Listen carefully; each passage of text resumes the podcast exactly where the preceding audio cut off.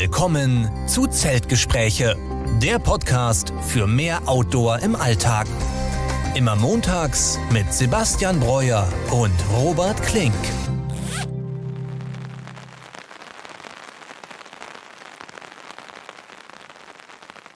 Ja, und damit herzlich willkommen zur 39. Folge unseres Podcasts Zeltgespräche. Diese Woche wieder mit mir Robert Klink und mit Sebastian Breuer. Sebastian, grüß dich. Guten Abend, hi Robert. Ja, wie ihr vielleicht merkt, äh, sind schon einige Wochen vergangen seit unserer letzten wirklich coolen Folge mit Jerome über dem PCT. Und eigentlich hatten wir ja gesagt, dass wir ja mittlerweile so alle zwei Wochen eine Folge machen wollen. Aber Sebastian, letzte Woche, ähm, als wir aufnehmen wollten, da mhm. ging es dir nicht so gut. Du warst krank. Ja, ich habe mich jetzt zum Glück wieder völlig erholt, aber mich hat es wirklich, äh, ja, äh, einmal richtig umgehauen wieder. Ähm, und jetzt nicht diese normale Grippe oder Corona, sondern eher so, so ein, ja, ich will jetzt nicht zu krass ins Detail gehen, aber schon so äh, Magen-Darm-Virus-mäßig mit Fieber und Gliederschmerzen. Also echt, mm. mir war einfach äh, den ganzen Tag über komplett schlecht und da kann, konnte ich leider auf keinen Fall äh, den Podcast vernünftig aufnehmen. Ja, das ist wirklich sehr schade, aber auf jeden Fall gut, dass es jetzt wieder besser geht und wir heute aufnehmen können, auf jeden Fall. Ja, und da wir uns jetzt auch, ich glaube, drei Wochen schon nicht gesprochen haben, haben wir uns bestimmt dementsprechend auch gleich mhm. kurz ähm, ja, viel zu erzählen. Das Thema generell heute, über das wir später mit euch sprechen wollen, ähm, das dreht sich mal wieder um ein unserer Kernthemen, über das wir eigentlich schon ja länger nicht mehr richtig gesprochen haben. Ich glaube, unsere dritte Folge ging damals ja. darüber, nämlich das Thema Mikroabenteuer. Und heute wollen wir einfach mal ganz locker so ein paar klassische Mikroabenteuer-Ideen mit euch diskutieren. Vielleicht mal darauf eingehen, wie wir das so mit dem Mikroabenteuer handhaben, was da unsere persönlichen Ideen auch sind und wie wir das so mit unserem Tracking vereinen. Ja, Sebastian, aber bevor wir starten, ähm, würde ich dich einfach direkt fragen, was war bei dir die letzten Wochen so los? Erinnerst du dich noch an alles, was du gemacht hast? Ja, schon. Also es war autotechnisch äh, wegen der Krankheit einfach nicht so viel ähm, los von meiner Seite. Also ähm, ja, einfach wirklich ähm, Erholung angesagt. Aber ähm, ich habe natürlich da ein paar News am Start und zwar das Wohnmobil ist ja äh, gekauft. Das habe ich auch abgeholt. Also das war eine mhm. spannende Fahrt. Ähm, und jetzt habe ich quasi die letzten Wochen einfach Geld links und rechts aus dem Fenster geworfen und alles Mögliche an Zubehör gekauft. Also ähm, wie du das ja selber kennst. Ne? Also ich brauchte dann halt ein Kabel, einen Wasserschlauch, ein, äh, was für die Wasseraufbereitung. Du brauchst Gas, eine neue Batterie und dann wollte ich es natürlich auch wohnlich einrichten. Ähm, ja. Ich habe ja auch Fotos bei Instagram hochgeladen. Also ja, wollte ich gerade sagen, ne? für ja. alle, die das mal sehen wollen, die können dir auf jeden Fall auf Instagram folgen und sich das mal anschauen. Und ich habe es auch gesehen und ich ja. finde es echt, ich habe es schon einmal in echt gesehen und dann jetzt, wie du es so ein bisschen dekoriert hast und das macht schon einiges aus, auf jeden Fall. Es ist ein Riesenunterschied, äh, dieser Wohnlichkeitsfaktor.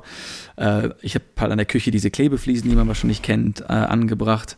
Und die Wände habe ich, die waren einfach so weißes Plastik, würde ich mal schätzen, habe ich einfach dann mit äh, verschiedenfarbigen Filz äh, beklebt. Mhm. Ja, natürlich Teppiche rein, ein paar LED-Leisten, so ein paar Fackelleuchten äh, an den Wänden angebracht. Also einfach, ja, wohnlich äh, gestaltet, plus eben die ganzen Essentials und äh, was du ja auch hast mit Lenkradschloss und Wegfahrkralle habe ich auch noch. Also äh, wirklich alles, alles, was geht, gemacht. Und ich bin auch, glaube ich, ja, fast jeden Tag dann äh, zum Van. Also ich habe den wirklich in München auch parken können. Er ist ja nur sechs Meter lang. Mhm. Ähm, und bin dann jeden Tag quasi hin ähm, und habe da ein bisschen was dran, dran rumgewerkelt. Und jetzt bin ich mit dem Endergebnis wirklich super zufrieden. Was noch fehlt, sind Sitzbezüge. Ähm, weil ich will den ja auch vielleicht irgendwann wieder verkaufen und dann ja. muss eben das Polster dann noch in einer guten Funktion sein. Jetzt die größte Frage, du hast das neue Wohnmobil, hast du denn auch schon jetzt drin geschlafen mal? Tatsächlich habe ich da noch nicht drin geschlafen, sträflicherweise. Äh, das ist aber dem geschuldet, dass wir in München nachts immer noch so um den Gefrierpunkt haben mhm. und ich habe leider noch kein Gas gekauft. Ja. Also die Heizung funktioniert nicht. Ich habe ja so einen kleinen Elektroheizer, aber der frisst Strom ohne Ende. Also den kann man vielleicht für eine Viertelstunde laufen lassen, dann sind die Batterien leer. Ähm, ja, deshalb habe ich noch nicht äh, drin geschlafen. Ähm, aber sonst, wie gesagt, alles vorbereitet. Ich habe ja Solar auf dem Dach, eine Markise ist dran, äh, sogar ein Inverter ist in dem Ding drin. Also man hat quasi 220 Volt on Demand, wenn man möchte. Ähm, aber dann wäre es doch auch eine, eine, coole Idee, mal so, wenn wir gerade schon über Mikroabenteuer sprechen, einfach mal mit dem Schlafsack äh, in die Kälte rein, in die Münchner Innenstadt und einfach mal vielleicht vor der Wohnung eine Nacht in dem Wohnmobil zu schlafen. Oder meinst du, dass ähm, ja, sich da Leute beschweren würden oder dass das sehr auffällt.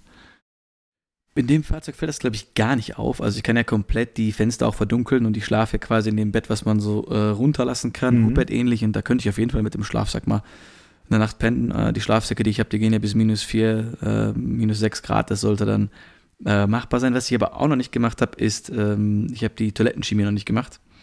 Äh, und dann in der Stadt ohne Klo zu schlafen, ist dann vielleicht auch nicht so eine, so eine super geile Sache. So, wenn ich die beiden Sachen noch drin habe, dann werde ich auf jeden Fall die erste Nacht äh, drin sein. Ich kann es auch kaum erwarten, aber ich werde ja sehr viele Nächte demnächst drin schlafen, denn mit dem quasi Besitztum des Wohnmobils habe ich dann auch die Wohnung gekündigt oder mein Zimmer mhm. in München gekündigt. Also ab dem 15. April quasi obdachlos. Äh, Van Life, dann werde ich erstmal in äh, Thalkirchen stehen, hier ist ein Stellplatz. Und was ich auch gehört habe, es gibt eine DAV, also Deutsche Alpenverein, eine Kletterhalle, auch in Thalkirchen, also im Süden von Mün ähm, südlichen Teil Münchens. Und da kann man anscheinend, wenn man mit den Leuten dort spricht von der Kletterhalle, auch mal so ein, zwei Tage einfach vor der Kletterhalle in dem oh, Van cool. Da stehen also einige Boulderer auch dann, äh, die mit ihren Fahrzeugen dann da pennen, übernachten und mhm.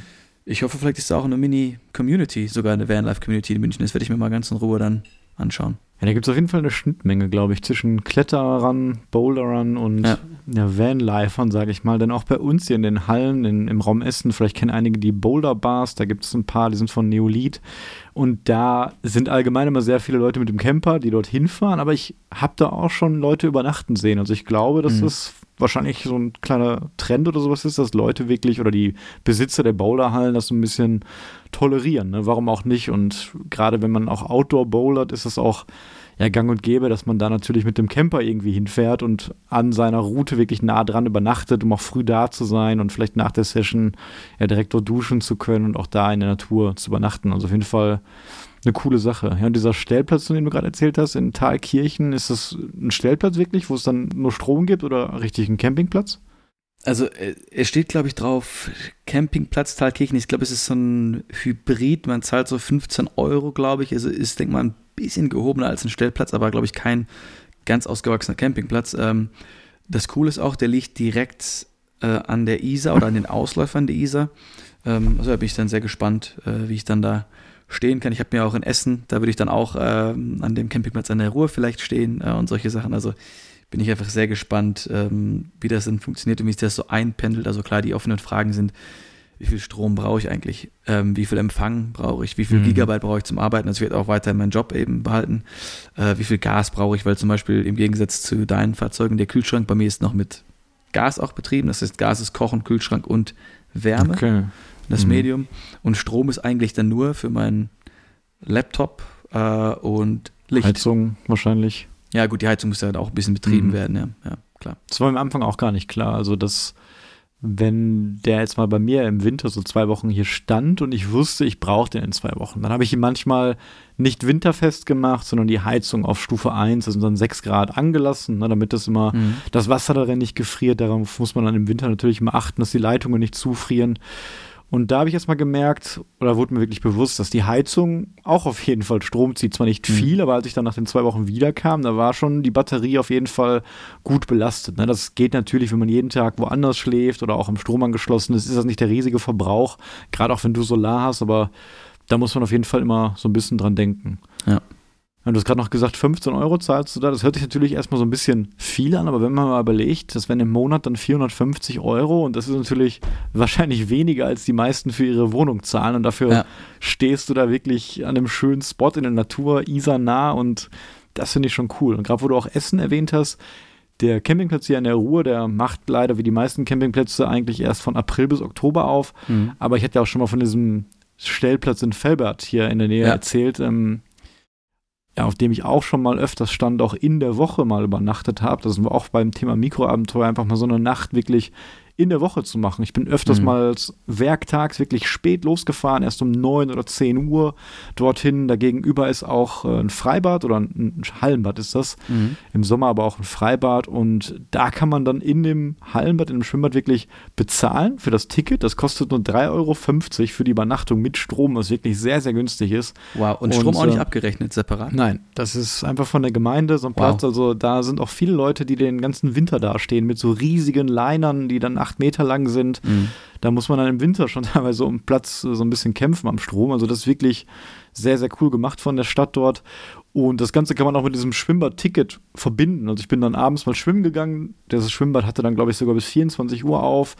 Ähm, bin dann in den Camper, hab danach was gelesen und dann oben wirklich im Aufstelldach geschlafen und morgens dann zum Sonnenaufgang früh raus, äh, aufgestanden, noch einen Kaffee gekocht und dann war ich quasi um 8 zu Hause und konnte dann ganz normal arbeiten. Also das ist auf jeden Fall auch eine Empfehlung, wenn hier, du hier in der Gegend mal schlafen willst. Ähm, ich glaube, es gibt fast keinen besseren oder günstigeren Stellplatz in NRW. Ja, Preis-Leistung hört sich ja genial an. Also vor allen Dingen, wenn Strom auch mit drin ist.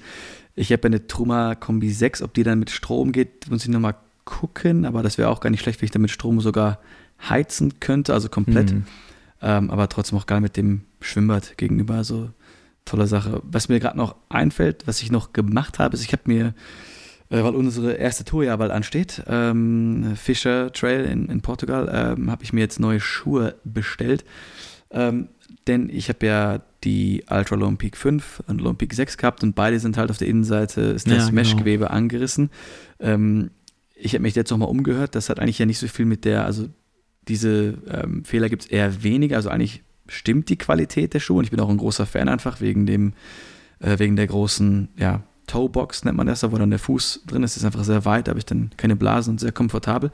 Aber ich denke eher, das war meine Nutzung, ähm, mhm. die da so ein bisschen extremer äh, war.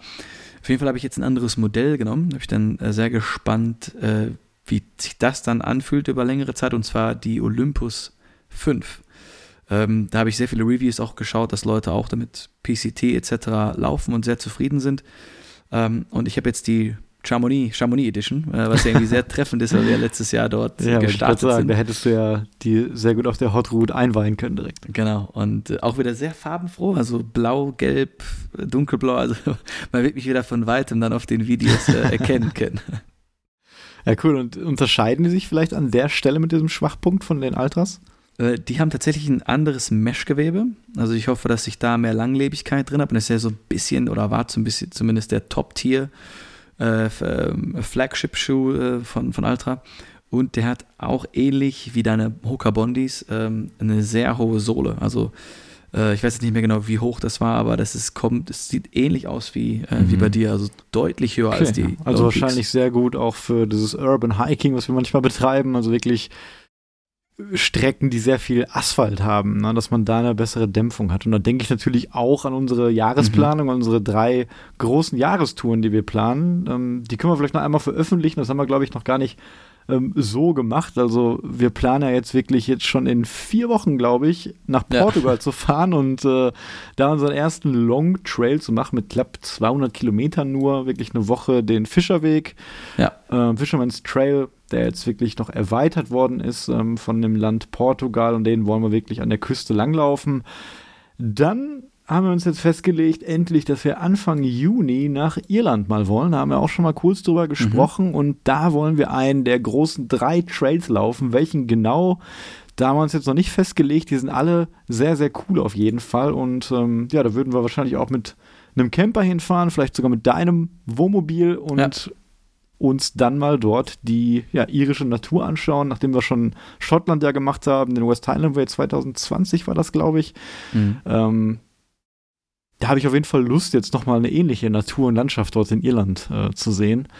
Und dann geht es auch noch zum Schluss weiter im Juli wahrscheinlich, aber da haben wir auch noch nicht festgelegt, ähm, ja, mit dem Schleswig-Holstein-Steig, von dem ich euch auch jetzt schon in mehreren Folgen erzählt habe. Also alle, die unseren Podcast hören, die wissen, ähm, was es mit dem Wort Steig da auf sich hat im, in diesem flachen Land. Ähm, ja, das sind dann auch 300 Kilometer und ja, da freuen wir uns auf jeden Fall drauf. Ja, und genau mit dieser weisen Voraussicht, ja, wegen genau. dieser harten Etappen Schleswig-Holstein flach, da äh, wollte ich mal ein bisschen bei dem Sohlenvolumen äh, zulegen und das habe ich jetzt auch gemacht. Deswegen hoffe ich, dass die Schuhe mich da äh, noch besser durchtragen. Und ich glaube, Juli ist da ganz, ganz cool. Ich habe ja auch im Juli Geburtstag. Vielleicht äh, sind wir dann sogar an meinem Geburtstag auf dem Trail. Kann man ja gucken, ja. wie wir das irgendwie äh, packen. Und dann halt die Frage direkt an dich. Äh, was hast du in den drei Wochen getrieben? Du warst ja auch viel unterwegs. Ja, auf jeden Fall. Also ich habe mir auch so ein paar Notizen gemacht, damit ich das nicht alles eine lange Zeit ja. vergesse. Äh, ich habe das Stichwort Werkstattwanderung aufgeschrieben und ich habe mhm. das aufgeschrieben, weil ich da echt einen coolen Morgen einmal hatte. Ich musste nämlich ein Fahrzeug zur Werkstatt bringen und das war hier in Essen ähm, auf der anderen Seite des Baldeneysees und ich habe dann mein Auto dorthin gefahren und das war ein ziemlich kalter Morgen, also auch minus drei Grad oder so. Und dann habe ich mir einfach überlegt, gut, wie kommst du dann wieder nach Hause und habe mir die Strecke angeschaut und habe dann gemerkt, gut, das kannst du jetzt mal in anderthalb Stunden schnell wandern und habe dann diesen Werkstatttermin wirklich ganz, ganz früh gemacht. Ich glaube, um 7 Uhr habe ich den schon abgegeben und bin dann wirklich zum Sonnenaufgang in dieser winterlichen Landschaft am Baldener See durch die Wälder nach Hause gewandert und ja, da kam ich auch wieder auf die Idee, so ein Mikroabenteuer. Das war das für mich eigentlich schon, also wirklich so ein Nano-Abenteuer, nenne ich es fast schon, aber einfach mal zu sagen, ich laufe jetzt in der Woche mal morgens diesen Weg und verbinde das dann quasi auch mit etwas, was ich so im Alltag machen muss, nämlich sowas Nervigen wie ein Auto zur Werkstatt bringen. Und ja. das hat echt äh, den ganzen Tag für mich äh, gemacht, sage ich mal. Also ich fand das sehr spannend, wir dann sehr gut in den Tag gestartet und das tat auch sehr gut, dann mal wieder so einen Sonnenaufgang richtig ja, von vorne bis hinten quasi mitzuerleben. Und ich kam, war wirklich direkt am See, als der dann anfing. Und ja, ich glaube, letztes Jahr irgendwann auf einer Tracking-Tour hatte ich so richtig mal so einen Sonnenaufgang ähm, wieder draußen in der Natur erlebt und deswegen war das so ein kleines Highlight auf jeden Fall der Woche. Und am Ende der Woche war ich da auch noch kurz auf einer anderen Art von Wanderung, nämlich auf einer Alpaka-Wanderung. Geil. Und äh, ja, das habe ich auch zum, zum ersten Mal jetzt gemacht im Sauerland. Ähm, ich habe so einen Gutschein mal geschenkt bekommen und das war auch cool. Also natürlich stand die Wanderung da jetzt nicht im, im Vordergrund, sondern die Alpakas, aber äh, das war auf jeden Fall eine coole Erfahrung. Man hat da quasi das Tier an der Leine so ein bisschen und er läuft dann mit dem Alpaka durch die schönen sauerländischen Wälder oder quasi das Alpaka läuft mit dir, denn man kann mhm. das echt nicht so gut kontrollieren und manchmal, wenn ihr da irgendwie durch Büsche laufen wollen, weil sie irgendwie diese Sträucher benutzen, um sich quasi am Rücken so ein bisschen zu kratzen, da bist du echt machtlos, ne? Oder wenn das da steht und Gras fressen will und ja. es hat jetzt keinen Bock weiterzulaufen, hat noch Hunger, dann musst du eben warten, bis dein Alpaka dort fertig ist. Also das war echt äh, eine spannende Sache auf jeden Fall. Ja, ansonsten sind jetzt in den letzten Wochen zahlreiche Kommentare noch eingetroffen und Feedback zu unserem letzten Podcast und auch zu dem letzten Video, was ich gemacht habe. Da will ich mich auf jeden Fall nochmal bei allen Leuten bedanken für die äh, netten Worte, also zur letzten Folge vor allem. Die Folge mit Jerome und dem PCT hat den Leuten echt sehr, sehr gut gefallen und uns ja auch. Und viele kannten auch Jerome schon echt aus diesen Videos von der Elena und das finde ich auch ähm, sehr cool auf jeden Fall. Und das müssen wir auf jeden Fall nochmal irgendwann machen. Also vielleicht nochmal so ein Teil 2 der PCT-Folge. Wir hatten da echt noch viele Folgen da auf jeden, äh, viele Fragen auf jeden Fall noch am Ende. Ja, ja und ansonsten ähm, hatte ich auch so viel zu tun die ganzen letzten drei Wochen, deswegen viele Kommentare und Fragen habe ich jetzt noch nicht beantwortet.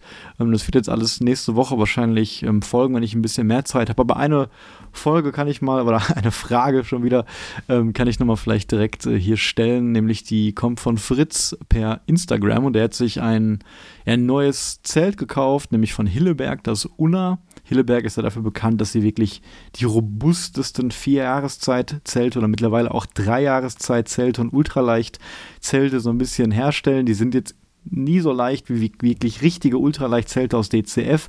Dafür ist das das Nonplusultra, was Qualität und Verarbeitung und Robustheit angeht.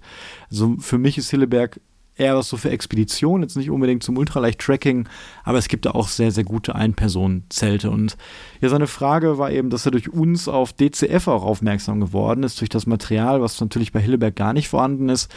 Und ihn, ihn interessiert, ähm, ja, ob ein DCF-Zelt das gleiche Maß an Wetterresistenz quasi aufweist. Und mhm. da haben wir auch schon mal drüber ja. geredet. Und ähm, Sebastian, da kannst du vielleicht äh, auch kurz was zu sagen. Was, was meinst du? Also Regen, Wind, unschlagbar. Also bei normalem Regen, da kommt dir wirklich nichts durch. Äh, mit dem minimalen Nachteil, dass du eben halt von innen äh, Kondensation hast. Da hast du ja in anderen Zelten auch. Bei uns jetzt eben noch mehr, weil DCF-Zelte sind ja auch meistens einwandig. Dann haben wir eben keine doppelte Schicht drin. Ähm, aber für Wind wirklich eigentlich das, das, das beste Material.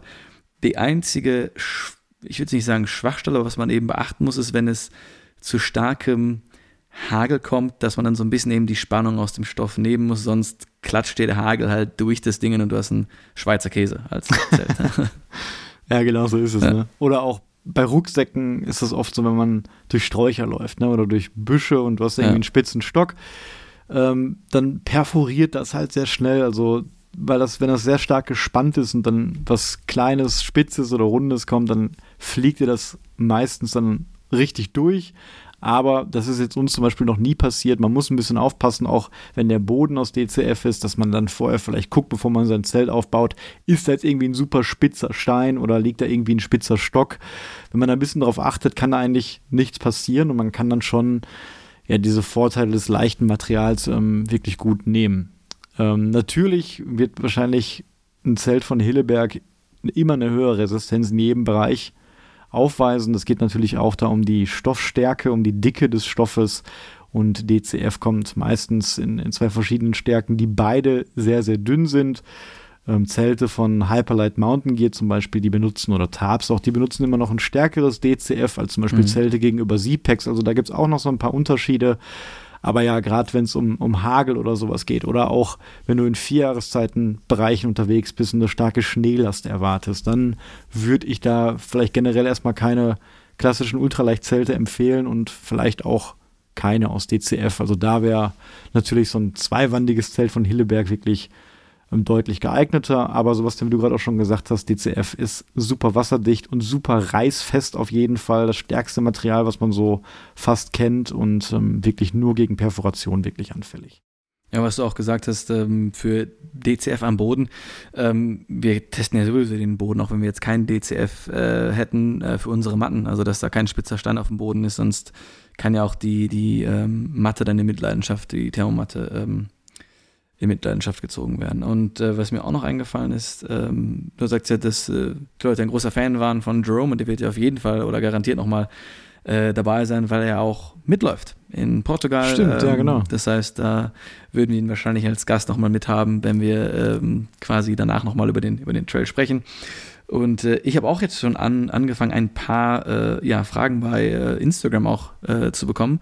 Und da ich aber krank war, habe ich schon geschafft, die alle zu beantworten, weil ich ganz so, so viel unterwegs wie du, ja.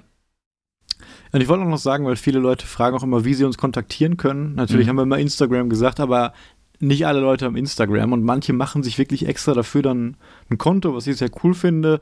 Aber ihr könnt uns natürlich auch per Mail erreichen. Ich weiß gar nicht, ob wir die schon mal irgendwo geteilt haben, weil im Prinzip ist es mail at robertklink.com oder mail at sebastianbreuer.com, das Ä als AE geschrieben, richtig, jo. Sebastian? Yes. Genau. Und da könnt ihr uns natürlich auch gerne einfach mal ähm, direkte E-Mails schreiben und wir antworten dann so hm. schnell wir können darauf. Ja, ansonsten ähm, wollte ich noch ankündigen, äh, dass ich bald wieder ein neues Video plane und da möchte ich mal, wenn wir gerade schon bei DCF sind, DCF-Rucksäcke vorstellen. Also wirklich die ja, Aushängeschilder, Rucksäcke der bekannteren Ultraleichtmarken. Und da spreche ich von ja, Z-Packs, ähm, von Hüberg, von Huckepax, wovon ich meinen Rucksack mhm. habe und ähm, Lightway auch und wahrscheinlich noch ein paar mehr. Und da möchte ich mal wirklich Rucksäcke für ja, längere Tracking-Touren, also nicht wirklich ganz große 70 Liter, sondern im Bereich so 50 bis 55 Liter vorstellen. Und da hat ja jede Firma wirklich sein eigenes Standardmodell.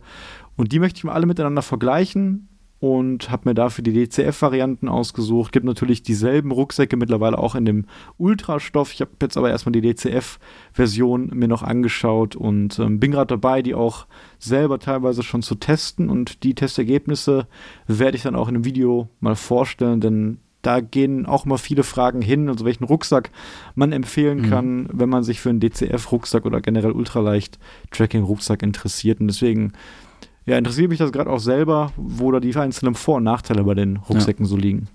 Und weißt du schon, wann äh, ungefähr du das Video dann machen wirst, hochladen wirst oder unbekannt erstmal?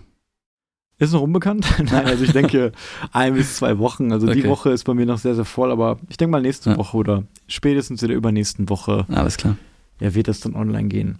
Ja, und outdoor-technisch kann ich vielleicht noch eine letzte Sache erzählen, zu der du eigentlich auch ähm, mitkommen solltest. Denn mhm. in der letzten Woche, jetzt seit Donnerstag, ähm, war ich an der Côte d'Azur in Südfrankreich und wir waren da beide, Sebastian und ich, anlässlich eines Geburtstags quasi eingeladen und hatten mhm. davor dann zusammen auch mit dem Campervan hinzufahren und hatten auch schon Ideen, dass wir ja auf der Hälfte des Weges noch ähm, campen und da auch uns ein paar Plätze angucken. Und ich war jetzt da und das war wirklich sehr, sehr cool. Also ich war noch nie an der Côte d'Azur, wirklich da unten, die Ecke, auch bei Saint-Tropez und so. Und ich war wirklich überrascht davon, wie groß dort die Campinginfrastruktur ist. Also mir war bekannt, dass viele Leute mit Wohnmobilen oder Campern dort auch dann mal längere ja. Urlaube im Sommer auf diesen riesigen Campingplätzen machen. Aber wenn du durch diese kleinen, wunderschönen Bergstraßen auch kurz vor der Küste fährst, da siehst du wirklich jede zehn Kilometer ein Schild mit einem Zeltplatz, einem Campingplatz, die alle sehr, sehr schön gelegen sind, teilweise auch sehr nah an den Naturschutzgebieten, an den Klippen, an den Stränden. Wow, also ja. ich glaube, das ist da unten wirklich ein Traum für Camper und vielleicht auch für dich mal interessant, wenn du jetzt da dein Vanlife bestreiten willst. Ähm, wir sind da auf dem Hinweg jetzt in zwei Tagen hingefahren, also erst sechs Stunden nach Frankreich, habe da auch auf einem schönen Stellplatz geschlafen und ähm, dann eben nochmal sechs Stunden weiter runter und auf dem Rückweg, ich bin gestern erst zurückgefahren, deswegen auch noch sehr müde, denn wir sind 13 Stunden am Stück wirklich ja. einfach durchgefahren, von morgens bis abends und ja, das zerrt schon an den Kräften, aber natürlich durchaus dann möglich in einem Tag und ich will damit sagen, dass das auf jeden Fall ein Ziel ist, was man so noch gut jetzt aus NRW und vor allem auch aus München vielleicht erreichen ja. kann. Und die Landschaft dort war wirklich phänomenal. Also wir haben da auch eine Wanderung gemacht auf einen Berg. Wir sind zur Hälfte mit dem Camper hochgefahren und dann noch bis zur Spitze dieses Berges wirklich gefahren. Und das war wirklich wunder, wunderschön. Also die Landschaft, ich kannte die vorher nur wirklich von Teilen Italiens oder von Mallorca zum Beispiel. Ne, diese mhm. klassische Vegetation, die man dort auf diesem äh, Breitengrad wirklich findet.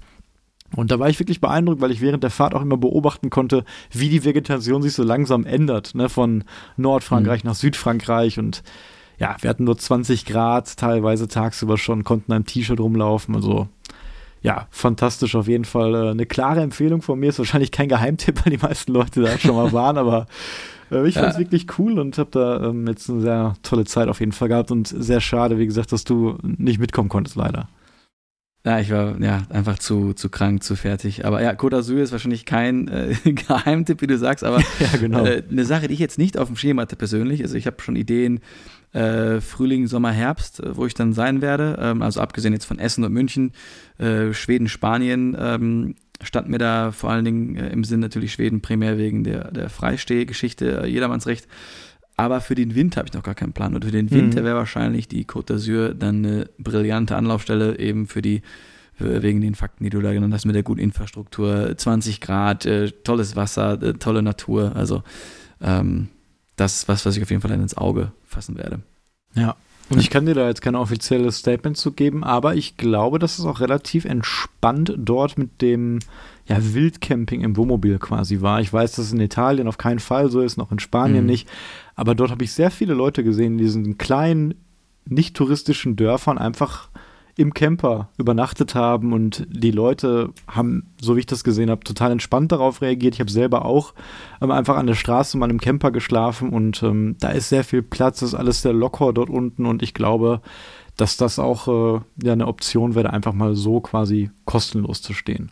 Perfekt. Aber es kann natürlich genau wie in anderen Ländern jetzt ähm, verboten sein, deswegen will ich jetzt da keine, nicht so was Illegalem aufrufen, auf jeden Fall. Du kannst mich ja dann aus dem Knast holen, wenn es äh, nicht auf deine Worte vertraut habe und mich dann direkt die Gendarmerie oder wer auch immer wegnimmt. Genau, das, das machen wir auf jeden Fall. Ja, ich glaube, sonst ähm, habe ich auch gar nichts Größeres ähm, mehr zu berichten jetzt.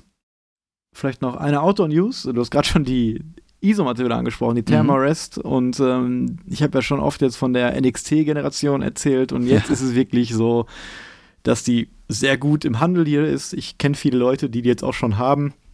Ich habe schon viele Reviews gesehen und bin gespannt, mal meine eigene bald in den Händen zu haben. Ich habe es jetzt noch nicht bestellt, aber es juckt mir in den Fingern quasi, die auch mal zu testen und vielleicht auch in Zukunft darüber ein Video zu machen, denn vielleicht viele Leute fragen sich, lohnt es sich jetzt abzugraden auf die neue Variante, das aktuelle Jahr oder wenn sie noch keine haben, kaufe ich jetzt die neue oder hole ich vielleicht das Modell 2022, 2021, die jetzt natürlich ein bisschen billiger werden, da ja. es da nochmal so einen großen Fortschritt gab. Also vielleicht auch nochmal ein Thema, was ein paar Leute interessiert, aber mhm. falls ihr die wollt, die ist jetzt auf jeden Fall sehr gut verfügbar und auch vom Preis her nicht gestiegen. Also immer noch teuer, ja. kann man nicht anders sagen, aber ja. ähm, nicht teurer als, als die alten Generationen mhm. geworden.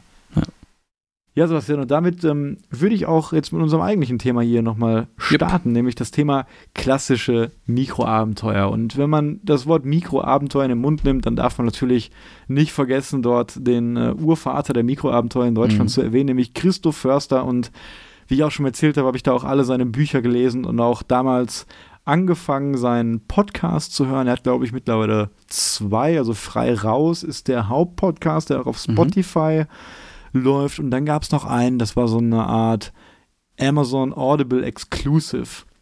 Das gab es, glaube ich, zwei Staffeln, A10 Folgen, wo wirklich immer coole Gäste auch waren. Und durch diesen Podcast bin ich damals auf Christoph Förster auch aufmerksam geworden und dann auch mit diesem Thema Mikroabenteuer in Kontakt gekommen. Und er hat natürlich in seinen Büchern auch sehr, sehr viele Mikroabenteuer beschrieben und wir haben uns jetzt einfach mal heute gedacht, ähm, wir wollen mit euch ein paar dieser klassischen Mikroabenteuer, die vielleicht jeder auch kennt, der sich mal mit diesem Thema beschäftigt hat, äh, besprechen und aufzählen und wie gesagt schon mal darüber sprechen, was wir da konkret für Ideen hätten.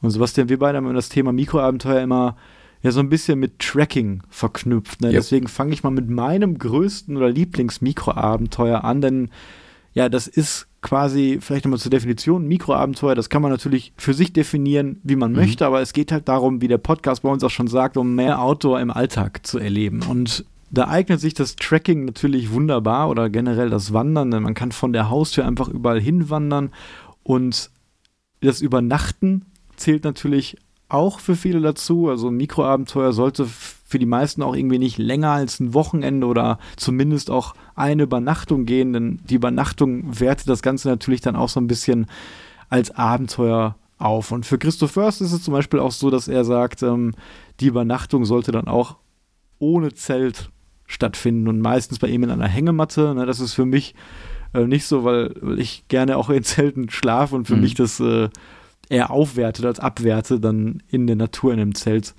zu schlafen. Ja, aber wie gesagt, für mich ist eine Wochenend-Tracking-Tour eigentlich das, was so alles vereint. Nämlich man ja. hat einen Start, man hat ein Ziel, man hat eine überschaubare Zeit, man muss irgendwie hinkommen, man muss wieder zurückkommen, man hat eine oder zwei Übernachtungen und auch diese Touren zu planen, das macht mir immer Spaß, wie viele wissen und das ist einfach echt, ich habe freitags Feierabend und ich steige vielleicht in meinen Camper, fahre irgendwo hin übernachte dann da und Samstagmorgen geht es dann vielleicht los und ich laufe den ganzen Tag irgendwo hin, schlafe irgendwo in der Natur und komme dann sonntags wieder zum, zum Auto vielleicht zurück oder auch, ähm, wir haben das ja selber mit Fenlo so gemacht, das war auf jeden Fall auch ein Mikroabenteuer, nämlich jo. das Ziel von der Haustür ins Ausland zu laufen. Und das war eins, was wir jetzt letztes Jahr im mhm. März gemacht haben. Man kann auch sagen, das in Schleswig-Holstein, was wir vorhaben, nämlich wir wollen von Hamburg nach Flensburg laufen. Also das finde ich immer sehr spannend, wirklich, dass du so eine Mission hast, so ein klar definiertes Ziel hast, um dich auch so ein bisschen selber herauszufordern. Und das in einem kleinen Maße, vielleicht lokal vor der Haustür, das ist so für mich die, die Definition von einem Mikroabenteuer. Und wie siehst du das? Da ganz deiner Meinung, du hast jetzt schon so ein bisschen Creme de la Creme oder das Beste aus allen Welten äh, kombiniert. Äh, man kann es ja natürlich noch ein bisschen äh, weiter runterbrechen. Ähm, also ich hätte mir zum Beispiel einfach aufgeschlafen, ähm, aufgeschrieben, hatte ich mir Schlafe unter dem Sternhimmel äh, in der Natur. Und das macht man natürlich dann bei, bei so einer Trekking-Tour. Ähm, wir schlafen ja weitestgehend im Zelt. Ähm, aber generell einfach dieser Punkt ist einer, den ich selber auch noch nicht gemacht habe und gerne machen möchte. Also einfach mal bivakieren oder wirklich nur, wenn man weiß, okay, es regnet überhaupt nicht, einfach nur mal die Isomatte hinlegen und mit dem Schlafsack einfach wirklich ohne weiteren Schutz einfach so schlafen, dass man direkt den Sternenhimmel über sich hat. Da hatte ich einmal die Chance, als ich in Jordanien war letztes Jahr, das in der Wüste zu machen, habe es mich aber nicht getraut, obwohl mhm. der Sternenhimmel einmalig war. Ähm, das ist ein äh, Mikroabenteuer, was schon nicht leicht umzusetzen ist, was aber eine ja, gewisse ähm, Überwindung wahrscheinlich ähm, erfordert, sich das zu trauen, so ganz ohne Shelter äh, zu schlafen. Äh, aber auf jeden Fall eins, was bei mir ganz oben in der Liste steht, dass ich das mal machen möchte. Das ist bei mir ähnlich. Also ich, ich denke da auch ans Cowboy-Camping quasi, ne? so nennt mhm. man das dann auch oft. Und ich habe das selber nur einmal, glaube ich, gemacht, dass ich an einem Strand geschlafen habe. Ne? Das war natürlich im Sommer und dann auch einfach so ohne alles und oft wird es wahrscheinlich dann auch reichen, nur die Isomatte irgendwie zu nehmen oder ein bisschen Laub oder so. Das machen natürlich auch viele Leute, ne, dieses ähm, ja, einfache Bivakieren und ähm, das ist auch so ein Punkt, was ich mit Mikroabenteuer verbinde, nämlich dann erstens vielleicht aus der Komfortzone raus, ne, weil man sagt, man schläft vielleicht lieber in einem Zelt aus Schutzgründen, ne, dass ja. man dann versucht, so ein bisschen dort rauszugehen und auch generell, um zu sagen, ich mache mal was komplett Neues, was für viele andere Leute vielleicht ganz normal ist, aber für mich jetzt eben nicht. Ne? Mhm. Und das ist das Abenteuer, dass ich vielleicht ohne große Erfahrung mich in was Neues stürze und das dann eben ähm, direkt in meiner Nähe mache. Ja, und das, das Gleiche gilt dann auch, was du vorhin angesprochen hast, mit der Hängematte. Ich habe jetzt tatsächlich eine bekommen zum Geburtstag letzten Jahr, eine Hängematte auch mit Moskitonetz und auch mit einem Tarp drüber. Oh, cool. Ähm, aber auch noch nicht ausprobiert, ähm, eben weil ich einfach das mit dem Zelt so toll finde und irgendwie einfach diesen, diesen Schutzgedanken dabei noch cool finde, dass man sich so in diesem Zelt auch zurückziehen kann. Ähm, und Hängematte ist ja quasi dann wie, oder die, die ich jetzt habe, ist dann quasi wie ein aufgehängtes Biwak, so in, mhm. in dem Sinne. Ähm, und das ist auch was, was ich dann gerne machen würde, kann man auch wieder mit ganz vielen Sachen kombinieren, wie du sagst, man fährt mit dem Auto, mit dem Zug, mit dem Camper äh, irgendwohin am besten direkt nach der Arbeit, hat den Rucksack schon gepackt, äh, geht los und schläft dann im Camper, äh, im Biwak, im, im Zelt, in der Hängematte ähm, und genau auch ähm, quasi in demselben Atemzug kann man ja auch noch dann das, das Bikepacking erwähnen, das ist so, eine, so ein Mikroabenteuer, ähm, da habe ich mich schon reichlich mit äh, befasst weil ich selber auch Spaß am Fahrradfahren habe. Ich habe jetzt leider kein super tolles Fahrrad fürs Bikepacking mit irgendwelchen Satteltaschen, aber ich denke, äh, mit unserem Ultralight Equipment kann ich auch einfach so losfahren, pack mir den Rucksack auf, ist ja nicht schwer ne? und äh, ja. kann quasi losradeln. Äh, und da würde ich dann, also man macht ja oft beim Bikepacking auch mit, mit Hängematte eben. Ähm, das wäre vielleicht eine Kombination, die ich richtig spannend fände, mit dem Fahrrad losfahren, äh, so weit wie es geht, dann irgendwo in einem Waldstück ankommen, äh, mit der Hängematte dann vielleicht in einer Art äh, bivakieren und äh, ja, beim mhm. Bikepacking gibt es ja wirklich tausende Videos auf YouTube. Es gibt spannende Bücher und ich kenne auch noch ein paar ähm, Freunde, Freundinnen, die ähm, Bikepacking machen. Ähm, auch wirklich über lange Zeit, für richtig lange Strecken. Und das ist etwas, was ich auf jeden Fall selber ausprobieren möchte und wo man jetzt auch mit seinem Fahrrad einfach mal starten kann und man kann sein normales Hiking-Equipment einfach dazu auch mitnehmen, wenn man jo, möchte. Das kann man echt gut kombinieren. Ja. Und dazu fällt mir ein, wenn ich mich richtig erinnere, war das auch, also eine Fahrradtour, was damals Christoph Förster auf diese Idee gebracht hat. Mhm. Und ich glaube, das fing so an, dass er in Hamburg war und wollte spontan Freund in Berlin besuchen. Und die haben das immer vor sich hingeschoben. Und dann ja. hat er einfach gesagt, ey, weißt du was, ich mach das jetzt. Und dann ist er ja. einfach mit dem Fahrrad von Hamburg nach Berlin gefahren. Krass. Ich glaube, so in etwa war das. Ich kann mich da jetzt vertun, aber er ist dann die ganze, den ganzen Tag und die ganze Nacht einfach durchgefahren. Und das ist natürlich auch ein Abenteuer. Also ohne groß was zu planen, ohne Ausrüstung, einfach zu sagen, ich lege jetzt auf und fahr los. Und er war dann quasi morgens dann irgendwann zum Frühstück mit ihm in Berlin verabredet. Ne? Und dann hat er gedacht, ey, das war so ein Abenteuer für mich. Ne? Ich musste da jetzt mhm. irgendwie gar nicht äh, in den Dschungel für oder so. Und das reicht schon ähm, wirklich, das so hier zu Hause zu machen. Und da du Bikepacking erwähnst, das habe ich so auch noch nicht gemacht. Also auch wenn ich diese Ausrüstung verwende, mache ich das im Rahmen des Trackings. Und da ist auch wieder der Punkt, was Neues machen, also neues Fortbewegungsmittel. Bikepacking zum Beispiel oder auch mit einem Sub oder mit einem Kajak oder was auch immer man vielleicht noch nicht gemacht hat, mhm. mit sowas dann zu verbinden. Also als ich mit dem Sub jetzt angefangen habe, was auch noch nicht so leicht, äh, so lange her ist, war das für mich auch dann erste Mal ein Abenteuer, als ich zum ersten Mal mit einem Sub auf dem Meer war, zum ersten Mal auf dem Baldener See war, zum ersten Mal auf der Ruhr war, was alles Sachen sind, die jetzt relativ nah hier bei mir dran sind. Ne? Und dann auch zu überlegen, wie kann ich das dann, wie du schon sagst, kombinieren mit der Ausrüstung, die ich habe. Und mhm. gerade beim Suppen geht es natürlich auch sehr, sehr cool, ja. dass man da seinen Rucksack draufschnallt und da so Übernachtungen mitmacht. Ja, das ist auch, also Sub muss ich mir auch noch zulegen fürs Vanlife, finde ich. Das ist ein Must-Have einfach um äh, noch ein bisschen mobiler zu sein, auch um übers Wasser mal zu fahren oder eben dein, äh, das, das Falt, Faltkajak ist nicht der richtige Begriff. Packraft. Ne? Ein Packraft, pardon, genau, das ist, äh, finde find ich auch noch gut und ähm, du hast ja auch vorhin angesprochen, als du von der Werkstatt zurückgelaufen bist mit dem Sonnenaufgang, Sonnenuntergang. Auch ein, ein Riesenthema für Mikroabenteuer. Gerade hier im, im Süden, in Bayern, ähm, da kann man super nach der Arbeit mal losdüsen äh, sich einen äh, Berg raussuchen, der vielleicht so Stunde, 45 Minuten entfernt ist. Man geht hoch, ist da zum äh, Sonnenuntergang oben. Das ist magisch, wenn dann diese, dieses rote Licht auf den Berg und auf den Wald scheint. Dann nimmst du deine Kopflampe mit und läufst dann mit der Kopflampe wieder runter. Das ist perfekt. Und genauso geht es natürlich auch vice versa, dass du zum Sonnenaufgang hoch kannst. Das, äh, das machen auch echt, echt viele und ist wirklich eine super schöne Sache. Ähm, genauso, was man hier super machen kann, was ich, wo ich auch noch nicht so viel Erfahrung habe, dass man sich auf einen Klettersteig wagt. Das ist ja auch, da wäre ich jetzt auch nervös vor, ich habe ein bisschen Höhenangst. Ähm, und Klettersteig wäre jetzt für mich dann eine ganz neue sportliche Herausforderung. Also äh, wir haben halt unsere alpine Erfahrung durch die äh, Hot Route gemacht, aber so einen richtigen Klettersteig mit Einseilen und wirklich an so, einer, an so einem Grat entlanglaufen, äh, das hast du, glaube ich, auch noch nicht gemacht. Dein also Cousin hat schon mhm. mal ähm, einigermaßen oft gemacht, also der hat da schon Erfahrung.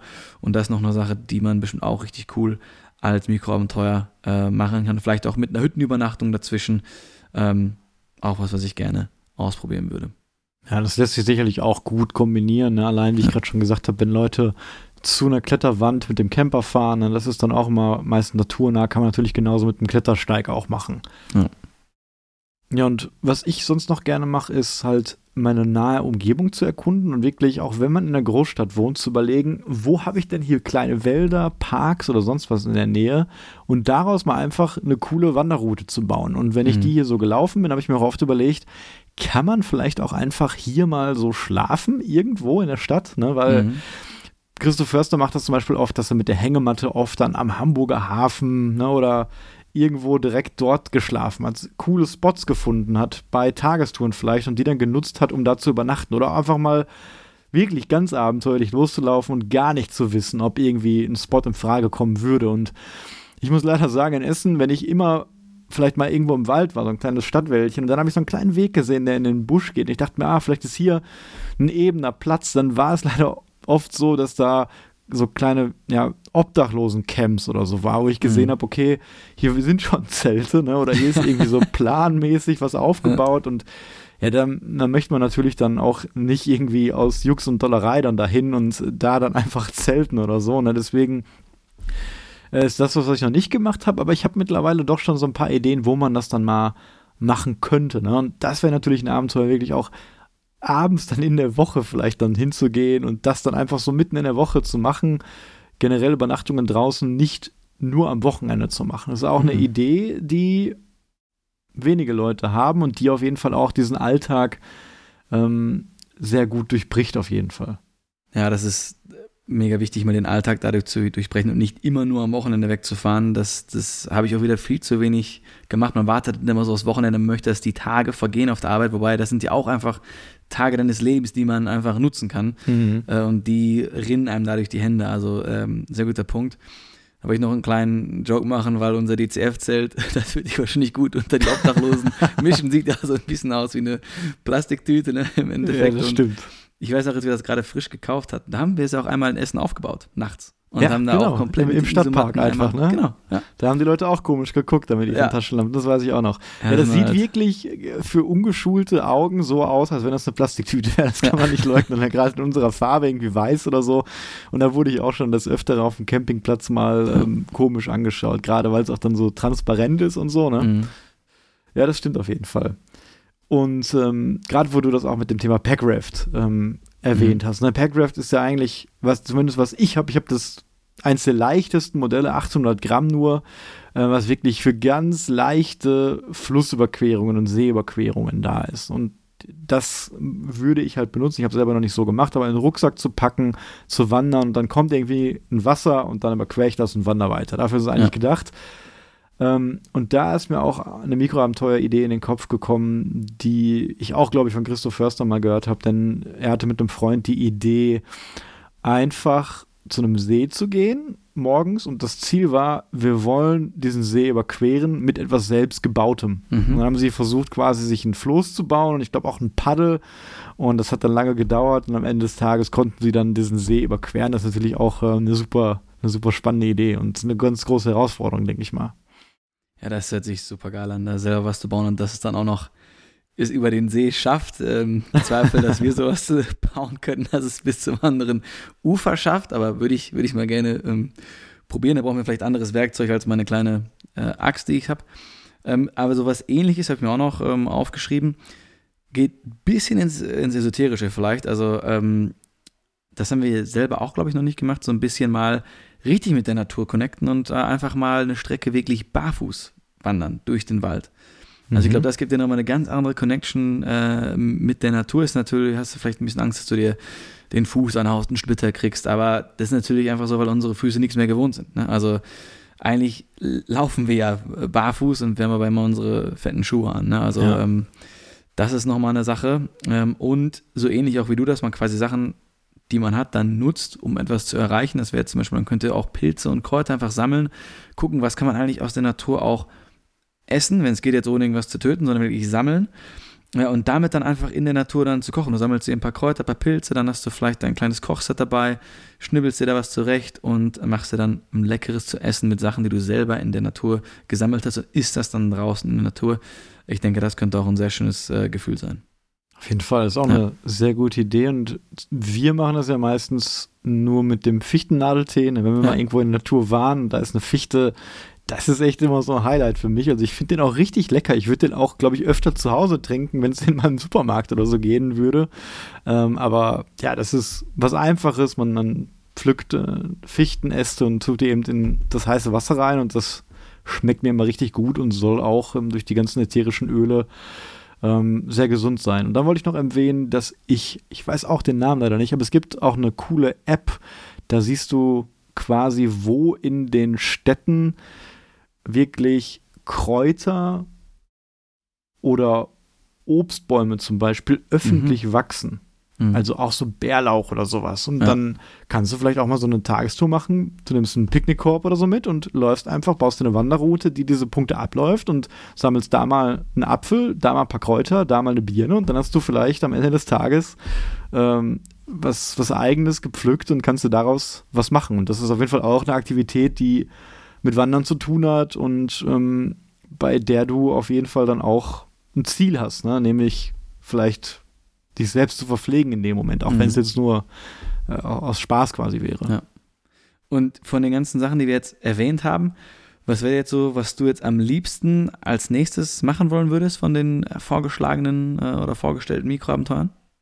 Tja, ich glaube, wieder die erwähnte Wochenend-Tracking-Tour. das, das äh, verbindet wirklich Neues. alle, ja. alle Sachen, die ich am liebsten mache. Ähm, und es ist auch jedes Mal abenteuerlich für mich. Ne? Auch, wie gerade schon gesagt, äh, diese Sonnenaufgänge dann. Das hast du halt nur, wenn du in der Natur wirklich schläfst, dass du in der Natur wach wirst, sofort da bist. Oder was viele natürlich auch machen, ist so eine Nachtwanderung. Und das mhm. hast du auch manchmal auf der Trekking-Tour, wenn du spät unterwegs bist und nicht in den Rheinsteig denke, wie wir da manchmal ja nachts dann durch diese Wälder gelaufen sind und dann mit der Kopflampe und das ist halt immer was Besonderes. Oder auch vielleicht klassische Wege, die man so tagsüber mal läuft und spazieren geht, die mal nachts zu machen, ne, ist auch ähm, was ganz Besonderes. Und die meisten oder besten Mikroabenteuer, wenn man es so nennen kann, sind die eigentlich, die mir erst mal so ein Jahr später auffallen, weil ich mich immer daran positiv zurückerinnere, weil das dann irgendwie so was Besonderes war. Manchmal mhm. sind einfach so kleine Sachen. Zum Beispiel letztes Jahr habe ich meine Freundin äh, dazu gebracht, mich einfach mal mit dem Auto irgendwo rauszuwerfen. Und ich bin dann von da Freiwillig nach Hause. Oder äh, gab es Stress und du wurdest rausgeschmissen? Nein, das war, das war freiwillig äh, von ja. mir initiiert. Und ähm, ich habe dann einfach, ich bin einfach von da nach Hause dann gelaufen und das kannst mhm. du natürlich auch mit einem Zug machen. Du kannst irgendwo einsteigen, ja. raus aus der Stadt fahren und von da dann zurücklaufen. Und das war echt cool, weil ich wusste dann nur grob quasi, in welche Richtung ich laufe. Ich hatte natürlich auch eine Karte dabei, aber manchmal musste ich dann halt spontan gucken, ja, gehst du jetzt hier rechts, gehst du links und wie mhm. kommst du dann da raus und was ist vielleicht der beste Weg. Und da kommst du dann zwangsweise über Wege und Orte, die du wahrscheinlich bei einer richtigen Planung niemals belaufen würdest, weil du wahrscheinlich ja nicht denken würdest, dass der Weg jetzt der schönste in der Ecke ist. Und das ist dann teilweise auch echt spannend, wenn du gucken musst, wo kommst du hier lang und wo bin ich überhaupt und dass du auch in deiner nahen Umgebung dann vielleicht mal von einer Richtung kommst, aus der du sonst nie kommst oder wirklich mhm. Dinge in deiner Umgebung siehst, ähm, ja, die sonst gar nicht siehst. Und das fand ich auch ähm, eine sehr coole Idee auf jeden Fall. Ja, das, da kann ich dir wieder nur äh, da voll zustimmen. Ich würde wahrscheinlich auch was mit ähm, Übernachtung machen. Äh, denn einfach äh, dem, dem Fakt geschuldet, ich penne wahrscheinlich, keine Ahnung, 330 Tage im Jahr in, in, in meinem Bett in, in der Wohnung, in dem Zimmer. Äh, und deswegen, je mehr ich dann draußen sein kann, desto besser finde ich das, desto viel mehr entspannt mich das auch. Ähm, ich würde auf jeden Fall was Übernachtungsmäßiges machen, aber dann wahrscheinlich das, die Fortbewegung ändern und dann entweder Sub, Kajak oder wahrscheinlich eher wirklich ein Bikepacking-Abenteuer ähm, machen. Äh, einfach die Sachen packen, losfahren, vielleicht irgendwo ähm, auf, auf einen coolen Campingplatz gehen oder so auf einen Zeltplatz gehen und dann da so dass das Abenteuer, weil das ist auch alles dann neu für mich. Wie navigiere ich dann äh, mit dem Fahrrad? Wie weit komme ich denn? Ähm, was ist vielleicht eine, eine gute Distanz? Äh, vielleicht verfahre ich mich dann auch mal und, und solche Sachen. Also das ist so das Mikroabenteuer, was ich gerne mal anpeilen würde. Kann ich natürlich wieder auch perfekt mit dem Vanlife verbinden. Ich nehme das Fahrrad mit, ich habe einen Fahrradgepäckträger drauf ähm, und dann werde ich bestimmt viele Male dann äh, unterwegs sein mit dem Fahrrad. Ja, das ähm, würde ich auch mal gerne machen. Dazu bräuchte ich aber erstmal ein Fahrrad. Aber ich werde das wahrscheinlich mit dem Sub jetzt erstmal dieses Jahr machen, was ich ja, eigentlich schon letztes geil. Jahr vorhatte. Ja. Und eine Sache will ich noch erwähnen, was auch mittlerweile echt so ein kleiner Trend geworden ist und wo es viele Challenges auch gibt, nämlich die Idee, quasi zum höchsten und tiefsten Punkt in einem Bundesland oder in seiner Stadt oder in seiner Nähe zu laufen. Das kann mhm. auch sehr spannend sein. Ähm, ich, ich war jetzt zum Beispiel im höchsten Punkt in NRW, der ist ja im Sauerland, ich glaube, der Langenberg ist das. Äh, manchmal ist es auch echt lustig, wenn man zum Beispiel in Schleswig-Holstein, da sind wir dann auch auf dem höchsten Punkt, das sind dann nur, ich glaube, 100 oder 200 Meter. ne? ähm, aber allein mal zu gucken, wo ist das überhaupt in meiner Stadt? Und kann ich da hinlaufen und wie sieht das überhaupt aus? Einfach damit mhm. man so ein abstraktes Ziel hat.